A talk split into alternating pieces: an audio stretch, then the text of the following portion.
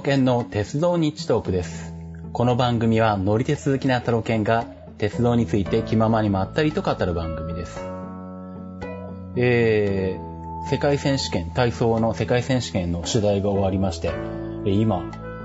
カナダのモントリオールのホテルから、えーお届けしております。えーとですね、まあやってきたわけですよ、モントリオール。えー、で、まあどっから話しましょうかね。とりあえず日本出るところは話しましょうかね。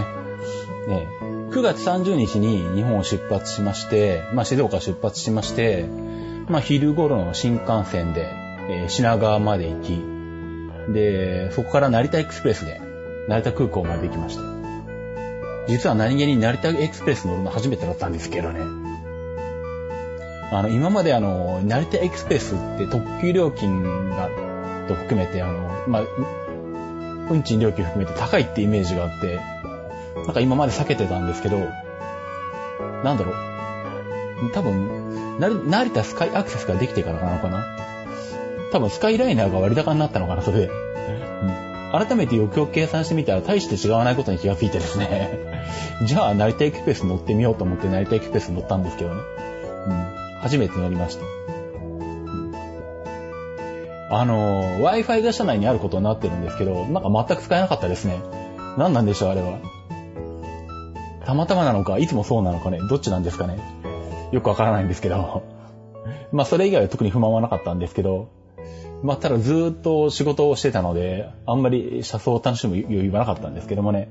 うん。まあでもとりあえずは成田エクスプレスで初めて、えー、乗ることができまして、で、成田空港まで行きまして、で、そこから、えーっとですね、えーまず、シカゴまで、えー飛びまして、えーまあ、これは、えっと、アナの、えーまあ、NH12 便ってやつですね。成田を5時10分、午後5時10分に出て、えーシカゴを当日の、えー2時55分、午後2時55分、まあ日付変更線を超えるんで、時間が逆戻りするんですけど、うん、に着きまして、えー実際乗ってたのは11時間ぐらいか、うんですかね。なんかあんまりその辺あの深く考えてなくて、えー時差もあんまりよくわかってなくてですね、うん。なんとなく6時間ぐらいで着くのかなと勝手に思い込んだいたんですけど、よく考えたらあの5、6時間って大体ハワイまで行くのがそれぐらいなんですよね。もう相当昔に行ったことはあるんですけど。なんでシカゴまでそんな時間に着くわけもなく、11時間かかったんですけども。まあでもまあ、それほど思ったほど苦痛でもなく、あ、あの、ラッキーだったのはね、あの、あの、席がまあ、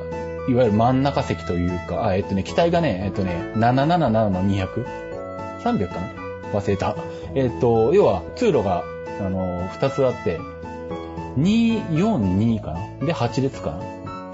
で、その真ん中の通路と通路に挟まれた4列の中の、えっと、通路沿いじゃない席だったんですけど、ラッキーなことに左隣の通路側の席が空いてまして、誰も乗ってこなくてですね。おかげで、まあ、あの、トイレに行くのには楽だし、あの、もうちょっとあの何、あの、軽く横にもなれる。まあ、つっても足は伸ばせないんですけど、上半身だけをこう横に、あの、できるぐらい余裕があって、それがまあ楽だった、あの、でかい要因かもしれないですけどね。うん。まあ、えー、まあこれ実際はあの、ユナイテッドのマイレージで、あの、取ってるチケットなんですけど、まあ、スターや、スターアライアンスっていう、えっと、航空会社の、あの、まあ、グループですね、に、えー日本のアナが加盟しているので、えーまあ、アナの便も使えるわけですね。で、まあ、それで行きはたまたまアナの便になったんですけど、日本の航空会社の国際線に乗るのも今回が初めてだな。今までまあ、今までって言っても20代の頃で、もうそれから20年近く海外は行ってなかったんですけど、でも国際線は今まで、あの、日本の航空会社は乗ったことなかったので、今まで乗ったのは、最初に乗ったのが大韓航空、その後は、えーっと、ユナイテッド。まあ、ユナイテッドのマイレージ取っといたらほぼユナイテッドなんですけど。まあ、あとは海外で、ヨーロッパとか北アフリカの方で移動するときに乗ったのは、えー、アルジェリア航空とか なんでそのとこ乗ってるんだって話なんですけどあとはなんだっけ？チュニジアからトルコに行ったりとかしたのはチュニスエアかな。で、トルコからベルリンに飛んだのはあれもう覚えてないや、なんだっけ。でもルフトハンザとかじゃなかったので、うん、どっか忘れました。で、えっ、ー、と、あとはなんだ。タイ国際航空はタイから、どっかの島に行くのに乗ったかな ?20 分ぐらいですけど。うん。まあ、まあ、あれはでもタイの国内線になるのか。なんで、まあ、えっと、アナとかジャルとかの国際線は乗ったことないで、今回初めてだったんですけど、まあ、やっぱり、あのー、まあ、当然日本語で、えー、すべてあるんで、まあ、その辺は安心ですね。うん。で、えー、っと、あ、そうだ。まあ、機内には最近の飛行機はもう進んでまして、えー、っと、まあ、エコノミークラスでも各シートに液晶パネルがついていて、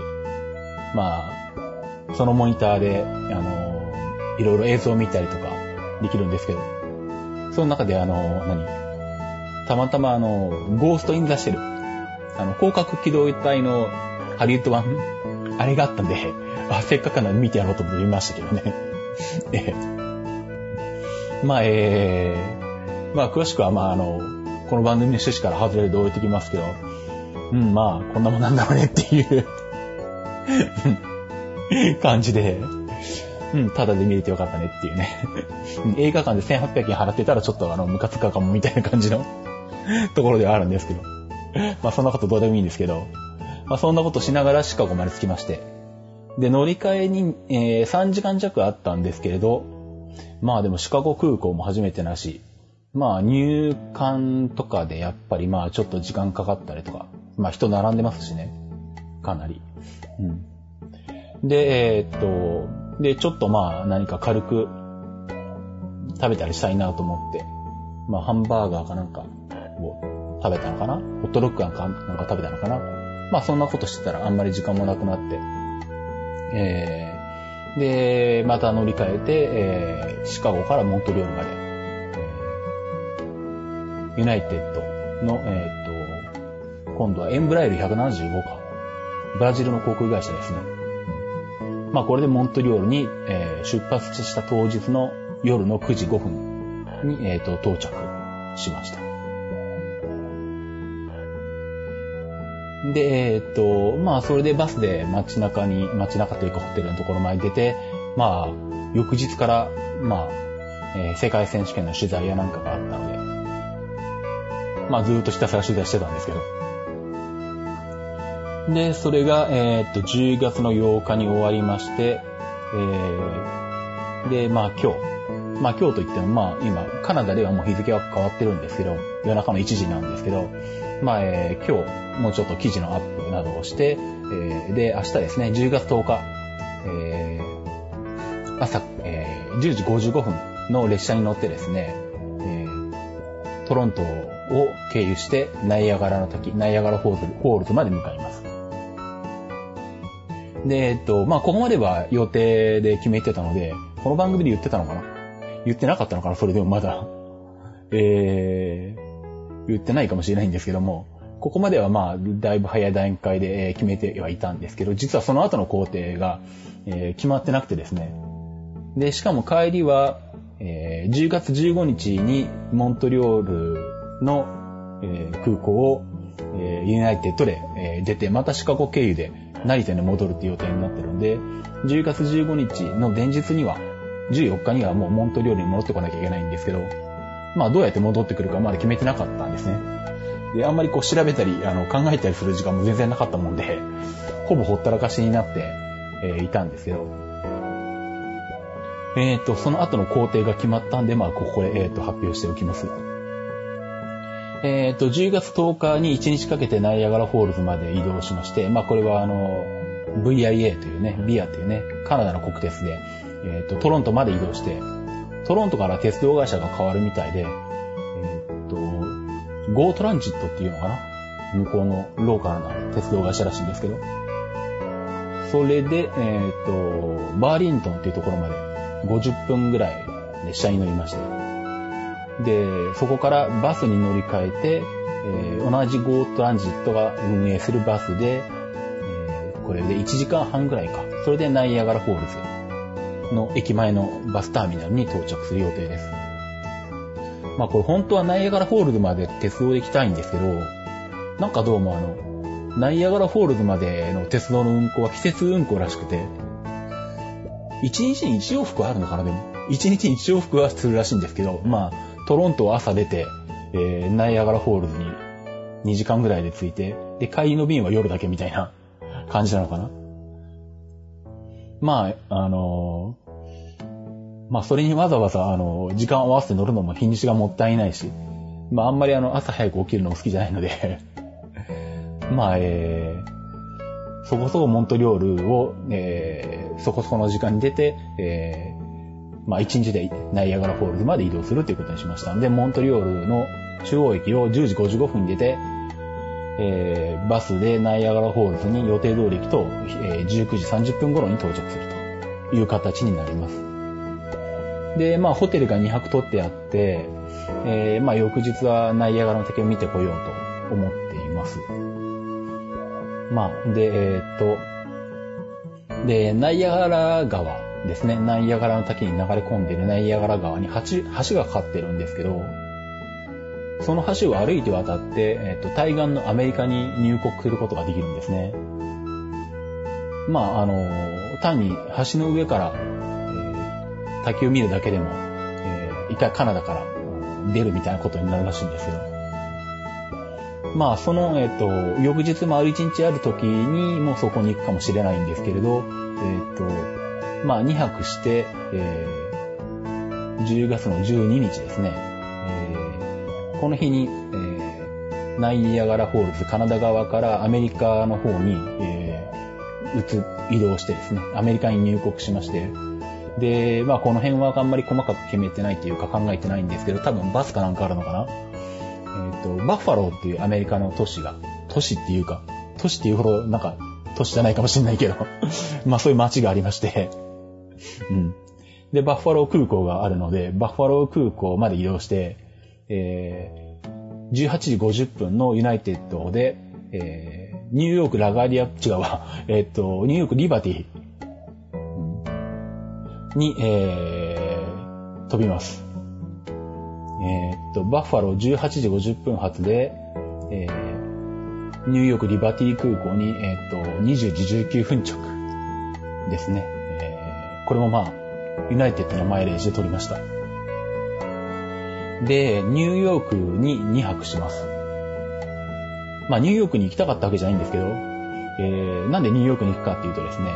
えー、10月の14日に、えー、ニューヨークから、えー、モントリオールまで、アムトラックに乗ろうと思いまして、この列車がですね、え、アディロンダックって名前がついてるんですけど、ニューヨークのペンステーション、ペンシルベニアステーションなのかなえー、を朝8時15分に出て、え、約11時間かけてモントリオール中央駅までやってくるという、えー、アムトラックの中では数少ない国際列車がありまして、まあこれ実は全然知らなかったんですけど、えー、まあいい加減あの、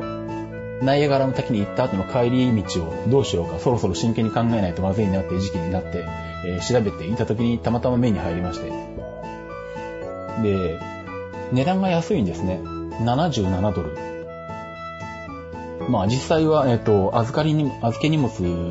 は有料になるのかなひょっとしたら20ドルぐらい。なるのかもしれないんですけど、まあそれでも11時間乗って1万円そこそこ。で、まあ、なんでも、あの、アメリカの鉄道の中で、えー、景色がいい列車10選に選ばれたことがあるという、なんかナショジオかなんかで前にそういうのを選んだことがあるらしいんですけど、うん。という列車らしくてですね。で、まあ、アムトラックも、まあ、いつかは何かの形で乗りたいなと思ってたんですけど、あの、まあこんな方法もあるかということを初めて、えー、知ってですね。まあそれも面白そうだなということで、まあ他にいい方法も思いつかなかったっていうこともあるんですけど、じゃあ、えっ、ー、と、ニューヨークまで、えー、行って、ニューヨークからそれに乗ろうということにしまして。で、まあとはいえ、翌朝8時15分発の列車に乗るのに、えー、一泊はきついし、まあニューヨークも昔20代の頃に、まあ行ったことあるんですけど、まあ、まあもう一回ぐらい行ってもいいのかなと。まあ当時は一応自由の女神と、あとは、あのー、ビルですね。なんだっけ。あの、ど忘れしちゃいましたけど。なんだ、えー、ニューヨークのあのビルは、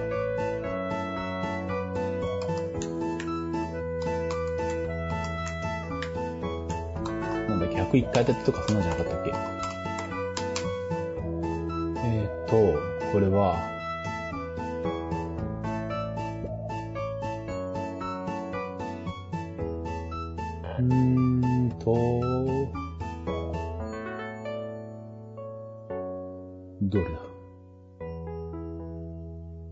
んまり早くないので出てくるのが早くない。あ、エンパイアステートビルか。思い出した。エンパイアステートビルですね。は、えっ、ー、と、行ったはず。あとは、まあ、マジノスクエアガーデンの前までは行った記憶はあるんだけど、あとは、地下鉄に乗ったぐらいしか記憶がないんですけどね。うん。まあ、タイムズスクエアのあたりも多分通ったとは思うんだけど、あんまり印象に残ってないというか、その時はあんまり意識していなかったので、まあ、改めて、あの、あの行ってみるのもいいかなと思いまして。まあ、あと、せっかく行くんなら、あの、あれはなんだっけ。アメリカ自然博物館かなんかだったかななんか名前を忘れちゃったんですけど、また。あの、映画で、あの、ナイトミュージアムっていう映画があるのご存知でしょうか？まあ3作目まで作られてるんで結構有名で、まあ人気もあって、まあ、あの、親子連れでも誰でもね、親、大人から子供まで楽しめるエンターテインメント映画なんですけど、まあ、夜の博物館であの展示されてる者たちが動き出して、あの、警備員の人とか、あの、右往左往するっていうね、ただそんだけの、あの、内容は、はない、ないんですけど、たださ、見てて楽しいってやつなんですけどね。うん。あれ、第一作で使われたのがこのニューヨークにある、え、ー、と、その博物館そうで、まあそこ行ってみたいなっていうのもあったんで、多分そこに行くんじゃないかなと思いますし、まああとはまあ、タイムズスクエアとか改めてちゃんと行ってみてもいいし、まあ映画の中で、映画の中でよく見るようなところとかね、そんなとこも、まあ行ってみるのも面白いのかなと思ってるんですけど、まあでもまあ一日しかないし、えっと、泊まるのもあの、マンハッタン島の中ってもむちゃくちゃ高いんですよね。まあこれも、あの、ホテル代が高いので、ユナイテッドのマイレージを使ってホテルを取ったんですけど、マンハッタン島の中に泊まろうとすると、もう一泊4万マイルとか、5万マイルとか、あのー、すごい数字になりまして、えっと、まああれだ、マイレージの、あのー、感覚をご存知ない人のために言っておくと、えっと、日本の、えっと、ユナイテッドのマイレージを5000マイル使うと、日本の、あの、アナの国内線で500キロ以内の、えー、片道500キロ以内の区間はタダで乗れるんですね。なので、あ、500キロじゃない、500マイルか。だから800キロか。だからほぼまあ沖縄とかに行かない限り、えー、国内線は5000マイルあれば乗れるんですね、ただで。でもマンハッタンに泊まるとそれの10倍とか取られるっていう、一泊でですね。さすがにそんなには使えないので、えー、っと、しょうがないので、え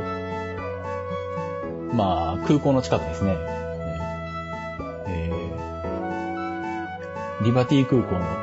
ー、っと、近くのホテルで、それでも1泊1万8000マイルとかするんですけど。まあね、2泊3万6000マイルか。アナの国際線7回乗れるんですけどね。まあ、しょうがないんで、それで、えっと、2泊ホテル取りました。なんで、マンハッタンの街中まで小1時間かかるんで、まあ、どれだけ行ってこれるか、見てこれるかわかんないんですけど、ニューヨークの街中。うん。まあ一応まあでもまあ、の、ちょろっと行ってこようかなと思ってますね。で、まあその翌日にそのアディロンダック、アムトラックの列車でモントリオールに11時間、11時間かけて行くっていう工程になります。で、えー、っと、またモントリオールで一泊して、翌日の朝、6時35分発のユナイテッドで、えー、シカゴまで飛び、シカゴで4時間ぐらい待ち時間があるのかな。えー、この4時間を使ってできたら一回街に出て、あのループっていうね、まあ地下鉄っぽい、あの列車、鉄道なんですけど、地下じゃなくって、あの街中の道路の真ん中の高架を走ってるっていう。で、道路と道路が交差するところで、あの、日本の路面電車みたいに平面交差してて、さらにその平面交差をこうカクンってこう曲がっていくみたいな。あの、スパイダーマン2かなんかで、あの、スパイダーマンと敵が、あの、戦ってたんですけどね、電車の中で。うん、まあ他にもあの、いろんな映画でしょっちゅう出てくる、あの、銀色で屋根が丸っこい電車ですね。あれ、あれに乗りたいというか、あそこのあの、平面交差の線路のところを見たいっていうね、のがあるんで、まあできたらあの、この4時間の間にシカゴの街中まで行って、まあその鉄道のことを通称ループって言うんですけど、また略して L って言うんですけど、えー、これに乗って、あの、見て、えー、来たいと思ってます。で、えっ、ー、と、12時15分シカゴ発の、えー、ユナイテッドで、え、翌日10、10, えー、と10月16日の、えー、と午後3時40分か。15時40分、帝国通り行けば成田着で、えー、日本に帰ってくるという予定になっています。まあ、そんな感じですね。はい。で、まあ、という形で、まあ一応切符も取って、航空券も取って、ホテルも取って、まあ最後のモントリオールの一泊はまだ取ってないんですけれど、まだほほぼ、えー、抑えたには抑えたんですけど、まあ不確定要素というかわかんないことがあってですね、例えばカナダの VIA もそうだし、アムトラックもそうなんですけど、もう切符が、あの、日本の鉄道の切符の感覚と違ってて、もう飛行機のチケットと同じ感じなんですね。だから、ボーディングパスみたいな風になっていて、で、まあ、あの、まあ、何時発の何列車とか、そういうのはまあ決まるんですけど、あの、飛行機みたいにどうも荷物を預けるのかな？を、あの、手に、手回り品を預けるみたいなんですね。うん。っていうことは直前に行ったら多分ダメなんだよなっていう、多分時間がかかるんだよなっていう風に思ってるんですけど、まあ細かくちゃんとビアのホームページとか読めば載ってるのかもしれないんですけど、読んでないんで、まあちょっと早めに行こうとは思ってるんですけどね。なんでまあここから、えっ、ー、と、モントリオールの中央駅まで30分かからないのかな？まあバスか地下鉄で行くんですけど、地下鉄がまたなぜか、あの、普通だったらそのなんだ、モントリオール中央駅とか、あの、地元国鉄の駅があるんだったら、その駅に接続するように直接あの、モントリオール中央駅っていう駅を地下鉄にも作るじゃないですか、普通は。なぜかカナダカナダのモントリオール地下鉄はそうなってなくて、あの、なんか偉い地下鉄の駅と、そのモントリオール中央駅がなんか数百メートル離れてるみたいなことになっててですね。駅名も全然違っててですね。あの、まあ、モントリオールの地下鉄は STB って言うんですけど、最初 STB のあの路線図を見てても、あの、どこにモントリオール中央駅があるのかが全くわからないっていうですね。で、まあ、予局地図を辿っていくと、STB じゃない、STM か。うんえー、STM の路線図に、えっと、から見てると、全くモントリオール中央駅の場所がわかんなくて、どこにあるんだろうなと思ってたんですけど、まあ、よくよく見たら、このホテルの、最寄り駅を走ってるグリーンラインっていうので、まあ、どうだろう。5駅、6駅ぐらいかな。まあ、そんなに遠くないってことが分かったんですけどね。まあ、ただ駅を降りてからに重い荷物を持って、なんか700メートルとか結構歩かなきゃいけないらしくて、あの、ちゃんと乗り換え駅として、あの、もっと近くに着けると思うんですけどね。まあ、東京駅ぐらい、あの、広いんだったらしょうがないんですけど、でもなんか、ホームページとか見てると、そんなにでかい駅でもないようなことが書かれてあるんですけど、果たしてどうなんでしょうかね。まあその辺もまだ行ってないんでどうなのかよくわからないんですけど、そんな感じなので、まあちょっと余裕を持って早めに1時間前に着くとかなんかそれぐらいで行こうかなとは思っています。で、まあニューヨークから乗るそのアムトラックもそんな感じになってるので、これも多分荷物預けるのかなうん。みたいな感じですね。うん、で、8時15分発で、ホテルから小1時間かかるから、ホテルを7時に出てると間に合わないか。6時台にホテル出るのか。うん。まあ普段だったらやらないですけど。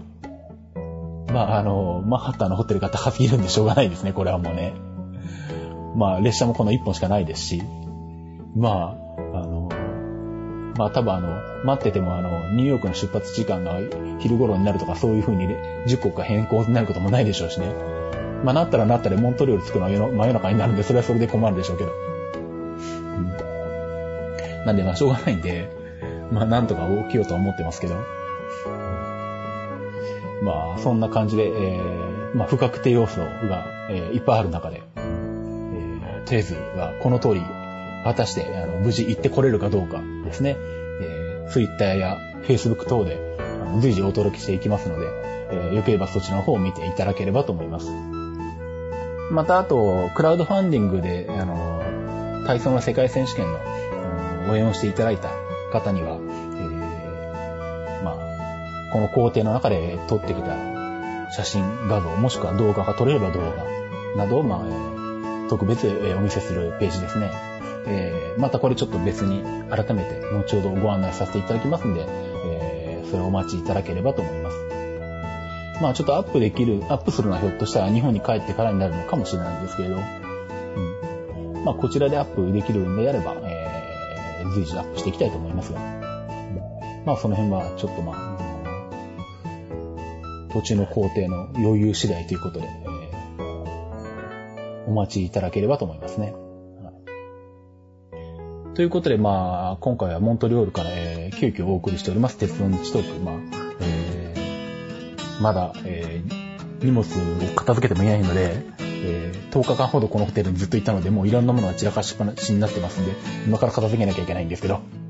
えー、えー、今から片付けてですね、明日出発するようにしたいと思いますんで、えー、この辺にしたいと思います。ということで、えー、鉄道の一徳でした。それではまた。